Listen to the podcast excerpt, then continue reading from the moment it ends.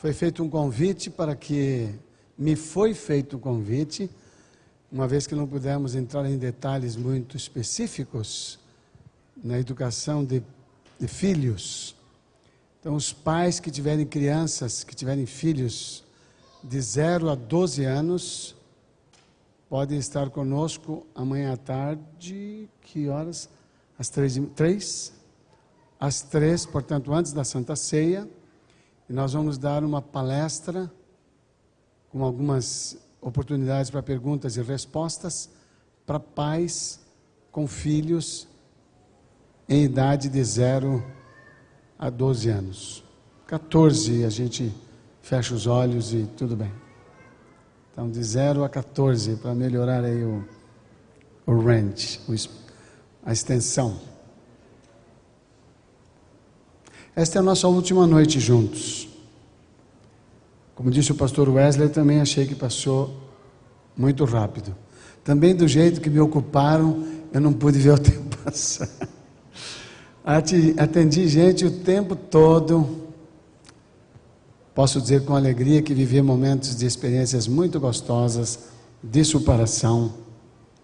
E hoje, eu acho que está com, com um som de cantor aqui para mim, não está? Eu assim estou achando que eu sou baixo do quarteto. Não sei se é eco, eu tô, eu preciso de um, um espaço para me empolgar. Muito obrigado.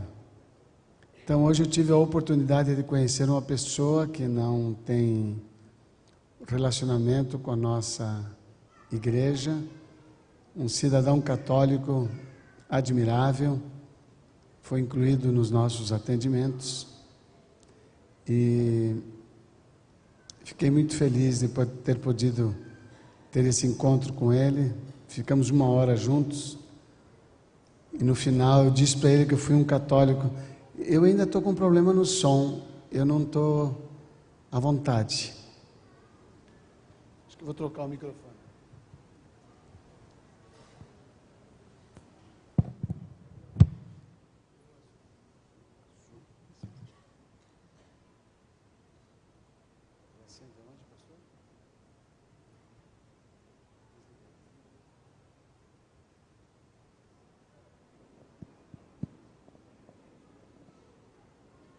Então, ah, muito obrigado. Era o danado. Branco nunca mais. Então, eu disse a ele que fui um católico devoto, um católico dedicado. Me identifiquei com ele. Fiz a diferença do que é rezar, do que é orar. E pedi para ele para fazer uma oração com ele no final e ele ficou, ele aceitou muito de bom grado. Quando terminei a oração, eu percebi com alegria que ele estava emocionado. Eu acho que este homem teve hoje um novo começo, com a graça de Deus. É a sensação que eu tive. Como eu vi que muita gente, depois que foi feita a oração intercessora, muita gente trouxe o seu papelzinho aqui eu acho que ficaria bem a gente fazer oração por esse por essa pessoa maravilhosa que eu conheci hoje e também pelos pedidos que foram acrescentados aqui. Que tal? Quem está comigo, se ajoelhe, por favor.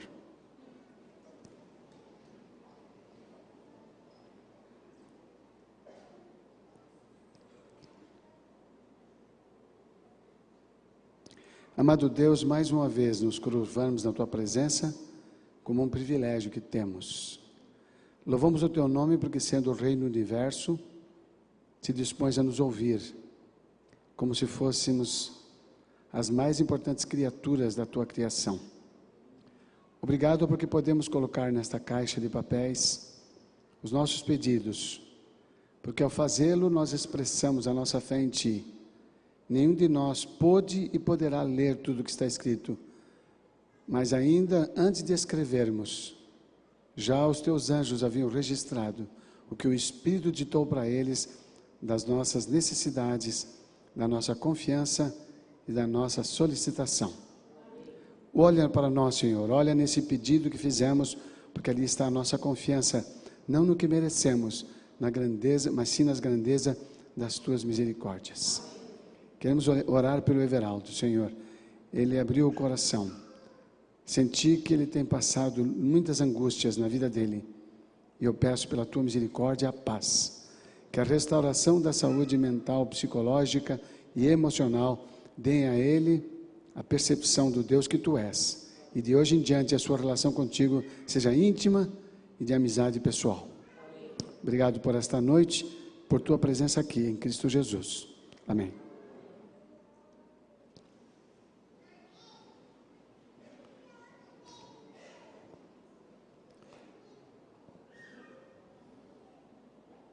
Em todo o meu trabalho de atendimento a casais e a pessoas, a grande e maior dificuldade de todas tem sido lidar com as diferenças. Essa tem sido a batalha de todas as pessoas. Eu tive a oportunidade de lidar com um casal mexicano eu morava no Texas na época, na área de Dallas. Fiz um seminário para um grupo, uma igreja totalmente hispana. E um casal, ele era diácono, chefe, ela diaconisa. Esse casal se identificou com a com uma das palestras como sendo o segredo do seu problema com os filhos. Eles tinham um menino, um rapaz de 21 anos e uma moça de 16 anos. Naquela, naquela palestra, eles se identificaram como sendo exatamente os executores do problema que tinham com esse filho. A filha estava bem, a filha estava com eles, a filha estava na igreja. Os dois filhos, por terem nascido nos Estados Unidos, os dois falam mais inglês do que espanhol. A primeira língua dos dois é o inglês. E ele estava tão revoltado com o pai que tinha um inglês muito fraco. O pai trabalhava em construção. Então, normalmente as pessoas estrangeiras, não só brasileiros, mas de outras nações, quando eles não têm o conhecimento do inglês, eles aprendem a linguagem da profissão que têm. Se eles trabalham com landscape, que é com grama, com jardinagem, eles aprendem os nomes das plantas e as ferramentas de o trabalho. Então eles ficam eles ficam orbitando com a língua naquela só com aquele conjunto vocabular, só com aquele vocabulário. E assim era o pai dele, o pai dele aprendeu as ferramentas e a linguagem da construção e ele falava só sobre aliás, ele dominava somente esse vocabulário, essa, essa linguagem. E o filho, de propósito, puxava assunto com o pai em inglês, falando a, a 100 por hora, numa linguagem com sotaque americano, que é de difícil compreensão para quem não está acostumado, somente para humilhar o pai. A mãe falava um pouco melhor o inglês. No seu trabalho, ela lidava mais com pessoas. E ele então estava num confronto muito grande. Esse rapaz tivera sérios problemas, mas muito sérios mesmo. Esse rapaz, ele fora aluno do internato nosso. Os pais, no intuito de protegê-lo, os internatos adventistas dos Estados Unidos são muito caros, mas, mas são muito caros e com poucos alunos. Mas eles mesmo assim fizeram um sacrifício e colocaram esse menino no internato. E ele foi expulso do internato, de tanto que aprontou, de tanto que foi rebelde lá dentro. Considerando, se nós considerarmos que os internatos americanos são mais liberais que os nossos aqui, bem mais liberais, aprontar a ponto de ser expulso, tem que ter muita maldade, tem que fazer muita coisa ruim.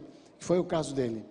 Esse rapaz tinha sido preso duas vezes por comportamento inapropriado no trânsito. O jovem adventista, desculpe, o jovem americano, ele pode ter licença de dirigir a, a carteira de motorista, o drive license, a partir dos 16 anos de idade. Mas tem uma série de regras que o acompanham. Não é assim igual aos outros. Ele tem restrições. O primeiro período dele chama-se probation. Ele não pode dirigir sem acompanhamento de um adulto. E assim vai. Depois a carteira dele, até enquanto ele não tem 18 anos, ela é disposta diferente. O plástico do adulto é assim. E a do adolescente é em pé. Então, quando o policial para o carro e pega a carteira, ele já sabe que é um adolescente, mesmo que tenha aparência de mais velho.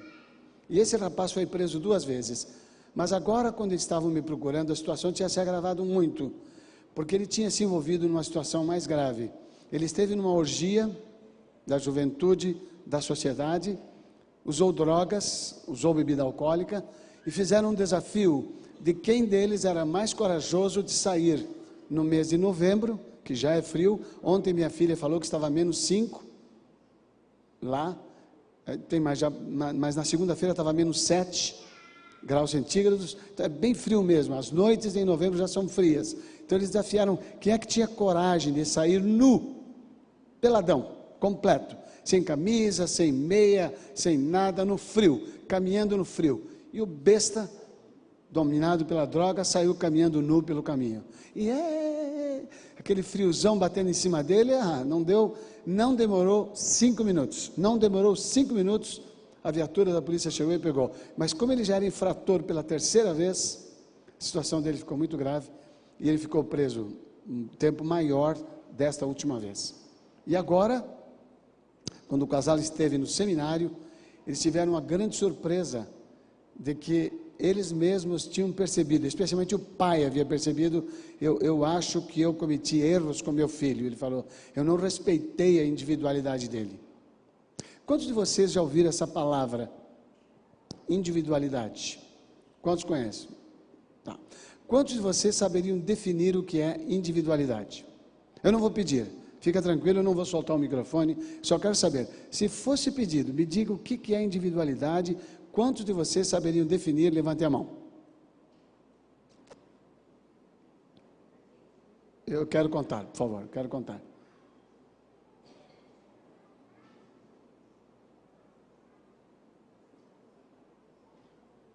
Trinta e nove pessoas. Muito obrigado. Muitos de, nós confund, muitos de nós confundimos as palavras personalidade e individualidade.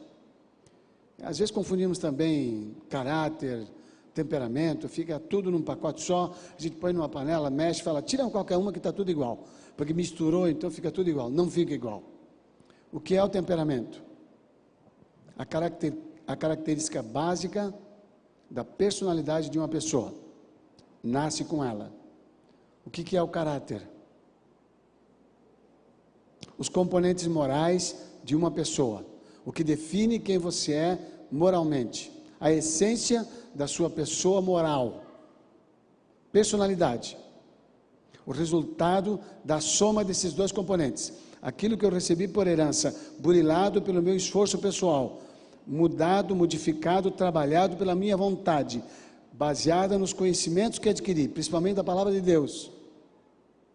Eu conheço, sei que a minha tendência é ruim ou contrária, eu trabalho para controlá-las. Quando eu trabalho o controle das minhas tendências, eu mudo o meu caráter. E quando eu mudo o meu caráter, eu altero a minha personalidade. Porque o controle do meu temperamento não é uma mudança. O controle do meu temperamento muda a minha maneira de me apresentar. Quando muda a maneira de me apresentar, isso altera a maneira que as pessoas me veem. Por isso, quando você é visto no trabalho numa condição totalmente programada, as pessoas conhecem a sua personalidade. Para conhecerem o seu caráter, elas terão que ter convivência íntima e exposição de relacionamento natural. Íntima com exposição de relacionamento natural. No trabalho, você tem relacionamento natural? No trabalho, nós temos relacionamento natural? Não temos. Se tiver, manda a gente embora. A gente é muito encrenqueiro. Cada um tem o seu modo de encrencar. Cada um tem suas manias. Mas no trabalho, você não entra com as suas manias, não. Você se adapta à mania do dono da empresa, seu gerente, alguém que está na sua supervisão. Mas em casa, você é quem você é. E é lá que nós moldamos. Agora tem um detalhe interessante. Quando eu forço meu filho a ser o que ele não é, por exemplo, nós temos três filhos, eu e a Yara. Os três são casados. O mais novo, ele nasceu com uma característica que eu tenho mais forte, que é da Organização. Estritamente organizado. As coisas dele são estritamente organizadas. Ele tinha três aninhos de idade, acho que tinha três, né, querida? Que ele dobrou a meinha, menos, tinha três. Três anos, ele pegou a meinha, tirou a meia suja do pé, enrolou as duas, enrolou uma dentro da outra e jogou na. A mãe falou: Filho, não precisa fazer assim, fica mais difícil, porque a mãe, para lavar, tinha que desenrolar todas as meinhas dele. Ele olhou para ela e falou: E se perde um pé? Ou seja, com três anos de idade, ele estava revelando uma característica básica do seu temperamento, que era a organização. Então, agora vejam bem: as coisas dele estavam totalmente organizadas no seu quarto, todas. Os brinquedos, os sapatos, as roupas, todas as coisas, todos os objetos dele bem organizadinhos. Ele era um menino, ele era o mais novo, amigão do pastor Wesley. Os dois brincaram juntos, muitas vezes. Muitas vezes, uma boa companhia você era, viu? Já naquela época. Como pastor, eu imagino que você está melhor. Mas já era uma boa companhia para o nosso filho. Deus seja louvado. Pastor de vocês nasceu bom. Ele precisa apanhar para ficar um pouco ruim. Mas ele, ele realmente é de natureza de índole boa. Mas a, a, a, está dando uma aperfeiçoada nele. Que ele precisa realmente de uma pessoa que agite ele. Ela é a pessoa perfeita. Conheço os pais também. Aqui é muito bom esse, esse assunto de casamento é uma beleza. Cura quem tem problemas de todo jeito. Até o bonzinho fica melhor. Mas aquela criança, todas as coisas organizadas, sendo menino, e as meninas mais assim, digamos, tranquilas, vamos chamar assim, que fica mais legal. Quarto delas, as coisas ficavam fora do lugar, sapato não achava um pé, o outro não sabia onde é estava. E agora imagine uma mãe ou um pai dizendo assim: põe em ordem esse sapato, arruma as suas roupas. Olha o seu irmão, menino. Aí vem, a, aí vem já o preconceito, né? Que menino é bagunceiro e mulher é arrumadinha. Mas esse, mesmo sendo menino, olha as roupas dele, olha o sapato dele, olha os brinquedos dele. E agora as meninas olhando falam: Acho que eu sou ET, eu não consigo ser assim. Porque elas não eram assim. Elas eram, qual é a palavra? Elas eram diferentes. Aquilo que ele tinha de arrumação das coisas dele era virtude? Sim ou não?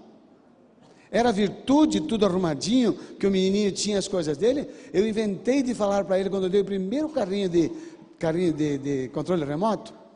Eu coloquei as quatro pilhas dentro. Naquela época a pilha era uma coisa cara. Hoje eu acho que é mais barata, né? Então, eu dei uma, uma carrinho de quatro pilhas para ele. Falei, filhão, é o seguinte: se essa pilha ficar dentro do carro muito tempo, ela gasta. Então, quando você não for brincar em seguida, você tira pilha e guarda, tá bom? E ó, não deixa os contatos dela encostar, que também gasta. Você para, assim, deixa as alas uma do lado da outra, não com as pontas encostadas. Esse menino tinha, eu acho que ele tinha cinco anos, né, querida? Toda vez ele brincava, zzz, toda vez ele desmontava o carrinho, tirava as quatro pilhas, pegou uma flanela, minha da mamãe, não sei de quem que ele pegou, ele punha uma, dava uma voltinha, colocava outra, ele, ele enrolava as quatro pilhas, as quatro baterias, ele enrolava as quatro baterias sem encostar uma na outra. Não era só as pontas, não encostava nem a lateral. Eu não ensinei isso para ele. Eu fiz a besteira de contar que se fizesse contato poderia gastar. Agora, toda vez ele brincava, às vezes no dia ele brincava duas vezes. Ele montava e desmontava, montava e desmontava, de tão cuidadoso que ele foi com um detalhe pequeno de uma informação. Ele aprendeu com o pai? Yes ou não? Não, ele não aprendeu, nem comigo, nem com a mãe. Ele nasceu com isso. Isso não é virtude, isso é um talento. Que ousado em excesso em cima dos outros vira defeito. Gravem esse detalhe. Toda característica positiva levada a excesso torna-se negativa. Vamos gravar? Toda característica positiva. Tio fala, você repete. Toda característica negativa, vamos lá. Levada a excesso, vira negativa. Então, é positivo? É. Mas se levar ao excesso, o inverso não é verdade. Toda característica negativa derivada do excesso fica pior. Vem um pensando, falando, hum, que legal, eu sou atrasado, vou atrasar bastante. Aí fica uma qualidade, o sossegado do pedaço. Não, a negativa levada ao excesso fica pior. Mas a positiva levada a excesso transforma-se em negativa. Agora vejam a essência da nossa conversa nesta noite. Individualidade, para definir para todos vocês, é diferente de tudo isso que eu falei. Do que, que eu falei? Temperamento. De onde vem o temperamento? De onde vem o temperamento? Da nossa herança genética, ok? Temperamento, herança genética. O caráter, caráter das nossas escolhas e repetições que formam hábitos. A soma dos hábitos determinam o meu caráter, o seu caráter. Então, o caráter é resultado das nossas escolhas transformadas em hábito. Vamos repetir? Caráter é o resultado das nossas escolhas repetidas em hábito. E a personalidade é o resultado da combinação desses dois aspectos da nossa, da nossa pessoa. Só que na base de todos nós existe a individualidade o jeito próprio de ser. Uma pessoa lenta, ela não vê defeito em sua lentidão.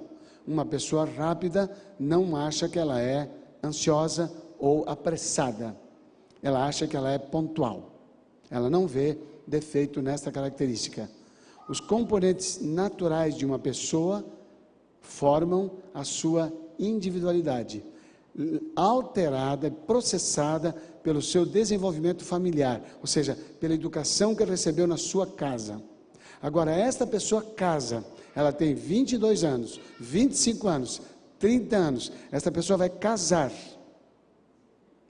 Essa pessoa casou e daí o cônjuge, seja o marido para a esposa ou a esposa para o marido, ela quer que o outro mude em algumas características que ela não gosta, que o cônjuge não gosta. Esta forçação essa tentativa forçada de levar o outro a mudar é mexer, lidar na sua individualidade. É tão sério esse assunto, mas é tão sério que Ellen White diz que invadir a individualidade do outro é como tirar-lhe a vida. É como tirar-lhe a vida. É como matar uma pessoa. Então vejam só, eu tenho uma tendência desagradável, uma tendência negativa que prejudica a Yara e que prejudica os meus filhos. Eles respeitam esse fato, porque eu não escolhi ser assim, eu não escolhi ter isto. Eles respeitam, mas eles me ajudam, dizendo para mim, pai, isso aí, a Yara falou para mim, Benzinho, você quer muito as coisas no lugar, você está deixando a gente estressados. Nós estamos ficando estressados. Você é assim, nós não somos. Isso te incomoda? Se te incomoda, põe no lugar. Põe você no lugar. Não fique exigindo que todo mundo ponha no lugar. Pensei, nossa, que trabalho. Aí ela completou: põe no lugar e não fala nada. Porque também pôr no lugar e falar, papai colocou, olha o papai aqui, ó. Se não fosse o papai. Aí começa a dar aquela exaltada. Aí falou, põe, não fala nada.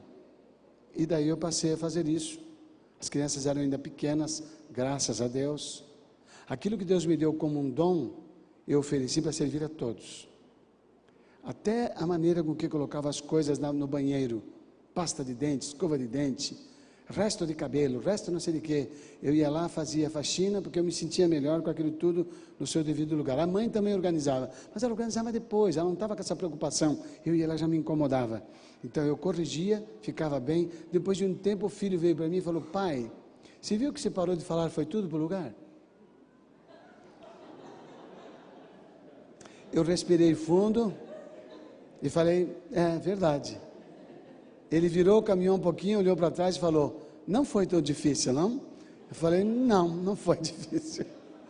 Então, a minha individualidade está preservada, porque o meu jeito de ser, quem pode mudar? Quem pode mudar o meu jeito de ser? Só eu. Quem pode mudar o seu jeito de ser? Só você mesma. Ou só você mesmo. Então, é muito importante para mim na relação com a Yara, é muito importante para mim, com a relação com os meus filhos, que eu dê a cada um o conhecimento do que eu percebo, mas a liberdade de ser como é. E ele querer por si lutar, se esforçar para mudar esse aspecto. Isso tem que ver basicamente com o caráter da pessoa. Se eu não tenho intenção maldosa, eu vou me esforçar. Eu sempre digo: quer conhecer um sincero? Esclareça o que ele faz por ignorância. Porque o sincero, assim que souber que não estava bom ou que não era certo, ele vai querer o quê?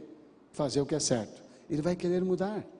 Dê a chance da dúvida, do desconhecimento. Vamos ver o primeiro slide, porque eu preciso que vocês gravem muito bem o fundamento da nossa semana, o que vai alterar a vida de vocês, o que vai alterar a vida da sua família, é a vontade individual de cada um na mudança dos valores, na mudança do caráter. E esta mudança precisa ser bem compreendida. Individualidade, uma definição rápida e fácil, o jeito próprio de ser de uma pessoa. Vamos definir? Individualidade melhorando como vocês trabalharam ainda naquela guerra, um atira na laranja, o outro atira no passarinho e o outro nem sabe o que que veio. Vai, estou com essa arma para fazer o que com ela? Então, vamos atirar juntos, tá? Individualidade, juntos, voltando à fita, estão ainda desencontrados. Como coral, vocês estavam reprovados. Ninguém está cantando junto. Então, vamos cantar juntos. Sair da guerra, acho que a guerra não deu muito certo. Vamos para o coral, tá bom? Individualidade é o jeito próprio de ser de uma pessoa. Consegue dizer tudo sozinhos? Individualidade. Thank you. Pense agora. Você gostaria de ser respeitado no seu jeito próprio de ser? Yes ou não? Respeite os outros. Porque aquilo que você quer para você, Jesus disse, faça para os outros também para o seu filho. Não é só para a esposa, para os filhos também. Esse casal. O que, é que aconteceu com o meu slide? Ah, é só uma coisa particular. Tá bom, já entendi. Então, esse casal hispano falaram comigo que gostariam que eu falasse com o filho deles que fora solto da cadeia fazia aproximadamente dois meses. Totalmente inimigo do pai e com alguma conversa com a mãe. Eu falei: só posso ajudar se ele quiser. Não, mas o que você falou, eu tenho certeza que vai ajudá-lo. Tem certeza que vai ajudá-lo se ele quiser. Se ele não quiser, não vai ajudar. Eles não aceitaram, nem neste momento, depois de tudo que eu falei, que eu só poderia ajudá-lo se ele quisesse. Falei, então fala para eles o seguinte: ele, ele falou, ela, a mãe falou, ah, mas ele não vai vir se ele souber que ele vai falar com um profissional. Fala para ele o seguinte, que a pessoa quer ajudar o seu pai. Fala assim, filho, eu descobri o nosso problema sou eu. Eu sou o problema entre nós dois. E tem um cara que vai me ajudar. Se você puder falar para ele o que é que eu faço que te incomoda e prejudica. Ele falou: é para isso? É, vou lá. E nos encontramos num restaurante. Ele chegou com os dois, sentou à mesa, me cumprimentou em inglês e começou a falar inglês. Não falava nenhuma palavra em espanhol. Coitado do pai, eu me deu pena, o rosto dele é assim. Aí eu respondi para ele em inglês, como ele me falou em inglês, e falei: Sabe uma coisa? You know what? Quem quer conversar aqui somos nós dois. Eu tenho a impressão que vocês dois não têm muito a ver com a nossa conversa. Aí a mãe, que era mais esperta, olhou para mim e falou: Ah, com certeza. Eu falei: Então, por favor, vocês se retirem, que eu quero conversar com ele. Vocês precisam ver que graça aquele rapaz, um menino de 21 anos, olhou para mim, assim que os dois saíram, ainda continuou falando inglês. Ele falou assim: Quer saber? Eu sou muito inteligente. Eu falei: Estou percebendo. Ele falou: Não, você não está percebendo. Eu sou mais inteligente do que você está pensando. Falei, a gente é assim que eu gosto de conversar. Ele falou, não sei se você vai conseguir. Olha, o cara estava por cima da carne seca. Ele estava já começando a conversa, me desafiando. Eu falei, cara, eu já estou gostando de você, só do jeito que você entrou. É como se fosse assim: eu entrei no ringue e nem esperamos o juiz apitar e você já saiu dando soco em mim. Ele achou graça, ele gostou, ele sentiu que ele tinha dado soco em mim, fez bem para ele. Eu falei, eu já comecei apanhando. Será que eu vou conseguir lutar com você? Ele falou: Acho um pouco difícil. Ele falou: Eu também acho.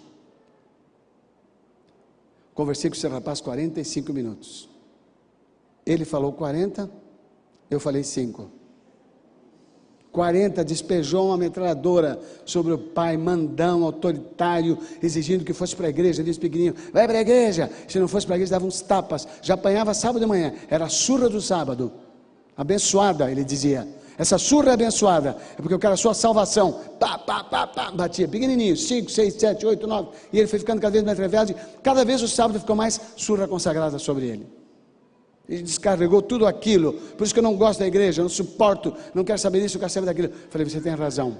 Seu pai é um monstro. Quando eu falei que o pai dele era um monstro, ele ficou feliz da vida. Ele falou: finalmente alguém concordou comigo. Porque o pai era um santo, o pai era diácono da igreja, agora é um monstro. Eu falei, eu estou apavorado com o que está me contando. Não sei como é que você está vivo ainda. Aí ele sentou para trás da cadeira, olhou para mim e falou: Eu quero falar mais com você. Falei, eu também. 95% do tempo ele falou. Duas coisas esse rapaz viu em mim. Número um, eu estava disposto a ouvi-lo. Número dois, ele viu que eu respeitei o ponto de vista dele, ainda que tivesse uma porção de erros. Era o que ele estava sentindo, era o que ele estava passando, era o que ele estava pensando, era o que ele estava experimentando. Não comece pretendendo ajudar alguém, dando conselhos, dando recomendações, repreendendo, corrigindo. Ouça abundantemente, deixe o outro gastar seus argumentos ao máximo, porque ser diferente é melhor. Depois de ouvir bastante, eu pedi para ele se retirar.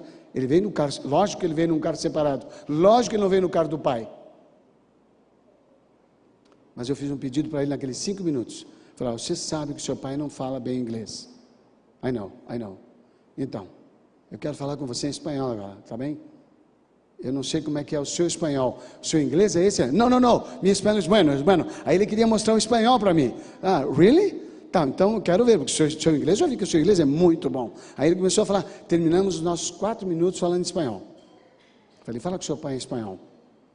Parte do que você fala para o seu pai, ele não entende você.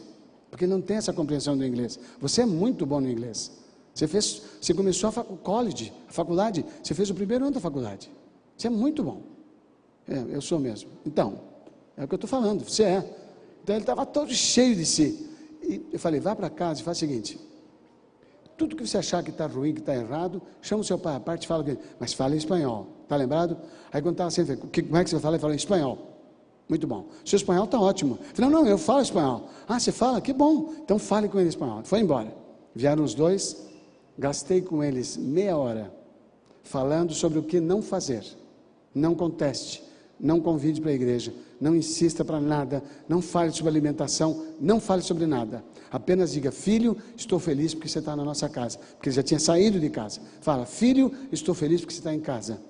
O que você precisar, peça para mim.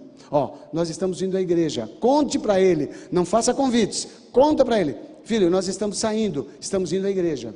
Se precisa de alguma coisa? Não, não, não. Espera aí que eu vou com vocês. Se ele disser isso, leve. Se ele disser nada, fale, tudo bem. A gente volta mais tarde. E deixa ele escolher. Não insista com nada. Não convide para nada. Não insista para comer. Só diga: Nós vamos comer. Você quer vir comer conosco? Agora não. Beleza. Estamos comendo. Nada. Não insista nada. Ele vai viver dentro dessa casa em tudo que ele quer fazer do jeito dele. Na próxima semana, eles voltaram. Ele veio na frente. Ele estava ansioso para falar comigo. Contou uma opção de coisa com todas as coisas que o pai tinha mudado, que o pai não criticou nada, que o pai não cobrou nada. Ele falou: O que você fez com ele? Eu falei: Eu não fiz nada. Quem está fazendo é ele, é o seu pai. Isso é o que ele é. Esse é o caráter do seu pai. Aí expliquei para ele o que era caráter. Esse é o ser moral que ele é. Ele fazia coisas erradas porque ele não sabia qual era o certo. E você não estava preparado para ajudá-lo. Você atrapalhou também, porque fez uma porção de coisa errada e não ajudou seu pai. Agora você está ajudando. Você fala a língua dele. Você conversa com ele. Você aceita ele. Você entende ele. Vocês são diferentes e sempre serão. Vocês não têm que ser iguais. Nem no caráter tem que ser igual. Cada um tem o seu caráter de Deus. Mas tem que ser fiel àquilo que você conhece. Não, não, estou gostando, eu estou gostando, é isso que eu quero. Quando os dois vieram, o pai e a mãe, a mãe já entrou chorando, ela entrou chorando, ela falou: Eu nunca tive um filho desse na minha casa, eu nunca, nem de criança ele foi tão educado como ele está agora. E veio me agradecer. Falei, não, não, não, não me agradeça não. O que, que mudou o relacionamento desse filho com vocês? E ele, não ela, o pai, disse: o respeito. Nós o respeitamos. E ele passou agora a respeitar a gente. Na terceira sessão, este rapaz, não os pais, me contou: Você sabe que eu voltei para a igreja? Falei: Não. Eu fui à igreja sábado com eles. Eles te convidaram? Ah, ah. Eles só me contaram que iam. Eu não fui na igreja deles. A igreja deles é hispana. Ele falou: Eu fui numa igreja americana. Eu me sinto mais à vontade. Que bom. E qual é a sua opinião? Eu estava com saudade. Eu não sabia quanta coisa boa eu estava perdendo. E agora estou podendo receber de volta. Eu falei, que maravilha, que bom. Mas o mais importante é o que está acontecendo na sua casa. Ele falou, é verdade. Então vejam, não se esqueçam, por favor, prestem bem atenção. A individualidade, só para lembrar, individualidade é o jeito próprio, é o jeito próprio de ser de uma pessoa. Nós temos esses componentes que não podem ser alterados. A sexualidade nos faz ver as coisas de modo diferente. A sexualidade, ela é em nós algo que nós não escolhemos, é biológico e natural. O temperamento é hereditário e instintivo. Tem a, a raiz de todos os meus instintos. O caráter é moral, é ética, é da vontade, é volitivo e a personalidade é o aspecto psicossocial de uma pessoa, ela é comportamental, é o que se vê, é o que vem de, em mim. Então, individualidade é diferente de individualismo. A individualidade é o meu jeito de ser, que eu defendo, que eu considero importante e ao mesmo tempo defendo do outro, respeito do outro. O individualismo é a minha individualidade desrespeitada do outro eu não respeito a do outro. Individualismo é diferente de individualidade. Individualidade é o jeito próprio de ser de uma pessoa. Individualismo é, uma, é um defeito de caráter resultante do egoísmo expresso, do egoísmo revelado. Exclusividade é a nossa maneira de ver as coisas e preferir a fruta que eu gosto, temperatura que eu gosto, com coberta, sem coberta. A Yara sente frio nos pés, desculpe, a Yara sente calor nos pés, eu sinto frio nos pés. Sempre foi. Mas quando o pé dela está frio, é o meu que esquenta. É uma coisa legal. Nós gostamos de temperaturas diferentes em muita coisa. Nós gostamos de comidas diferentes. A Yara adora massas, eu gosto de feijão com arroz. Eu sou brasileiro nato. Eu como macarrão com ela, curto macarrão com ela, mas se pudesse eu comia arroz e feijão todos os dias. E ela faz na maioria dos dias macarrão, porque eu entrei num acordo que ela fez, a, ela fez a cabeça da galera. E os três filhos só comiam macarrão, gostavam mais de macarrão, que a mãe fez a cabeça deles. Então me, me submeti à maioria. Eu comia mais macarrão do que comia feijão com arroz. É uma adaptação. Exclusividade.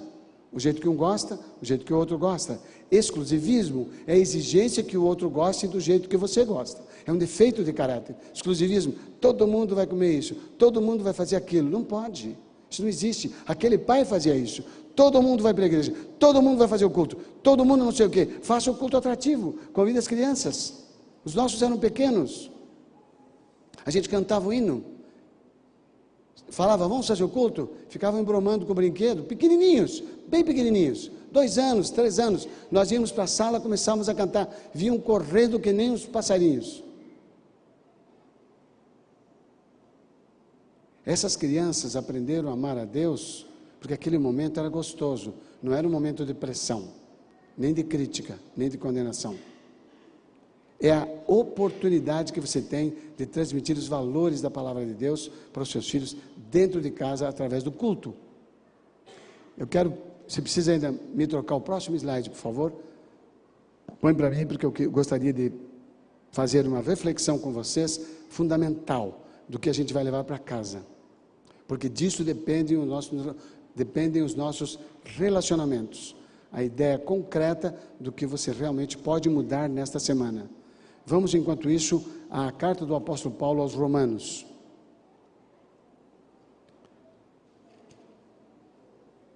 no capítulo 13.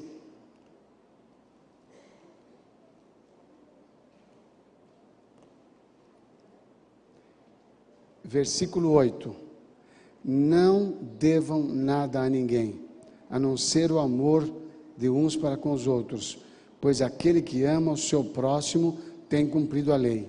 Verso 9: Pois estes mandamentos: não adulterarás, não matarás, não furtarás, não cobiçarás e qualquer outro mandamento, todos se resumem neste preceito: ame o seu próximo como a si mesmo.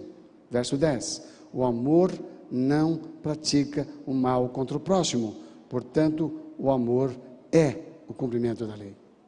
Como é que se fala do sábado? Como é que se fala da reforma de saúde se o outro não se sente respeitado? Se o outro não se sente, de fato, visto como uma pessoa distinta? Ser diferente é bom, ser diferente é melhor. E aí então nós estaremos realmente desenvolvendo o nosso caráter. Porque caráter é o resultado da repetição. Repetição. O caráter não, o caráter se revela não por boas ou más ações ocasionais. Não se revela, não se revela por boas ou más ações ocasionais, mas pelas tendências das palavras e atos costumeiros. É isso que define o nosso caráter, não por boas ou más ações ocasionais. O caráter é o resultado da soma dos nossos hábitos, é a repetição do ato que faz com que se torne hábito e molda o caráter, seja para o bem ou para o mal. Para o bem ou para o mal. É a repetição, a repetição dos hábitos, que formam o hábito, e a soma deles molda o nosso caráter. Caracteres retos só podem ser formados pelo esforço perseverante e incansável, melhorando cada talento e capacidade confiados para a glória de Deus. Suas características são talentos, suas características são dons, suas características são capacidades. Elas precisam ser melhoradas, elas precisam ser aperfeiçoadas, elas precisam ser adaptadas às necessidades dos outros. Quando você faz isso, você está pensando, nossa, estou dando tudo de mim pelo outro. Não. Quando você der de si para o outro, você está tirando de si o que tem que ser tirado. Você está aperfeiçoando em você o que precisa ser aperfeiçoado. Então eu preciso do outro diferente. Diferentes é melhor o último texto da noite. Romanos capítulo 12, versículos 1 e 2. Portanto, irmãos,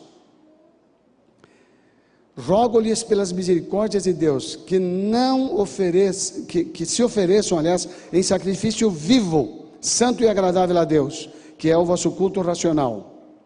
É quando eu me ofereço, eu quero consagrar a Deus a minha, minha entrega, meu controle, exatamente dedicando àquele que está perto de mim ou àquela que está perto de mim.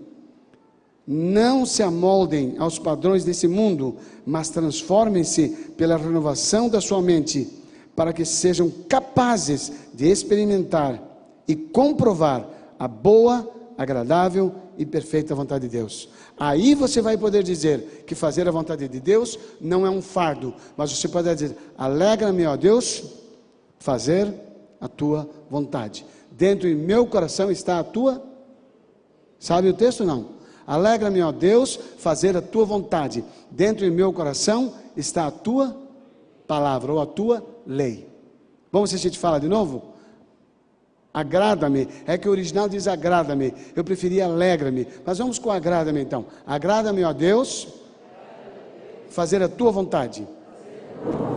Dentro do meu coração está a tua lei.